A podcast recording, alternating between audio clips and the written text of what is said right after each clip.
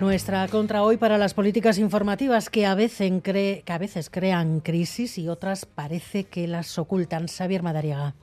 El Pentágono nos dijo que no descartaba nada, tampoco el origen alienígena de los objetos derribados hace días. We don't know the origin of the object. Uh, La portavoz de la Casa Blanca se vio obligada después a tranquilizar a la población. Con el escudo de la. Casa Blanca y la bandera norteamericana de fondo, entre risas de los periodistas decía que no, no hay origen alienígena detrás de los ovnis. De película, pero para películas, la que ha quedado silenciada en Ohio. Allí se está produciendo la que dicen es una de las mayores catástrofes ambientales de los últimos tiempos.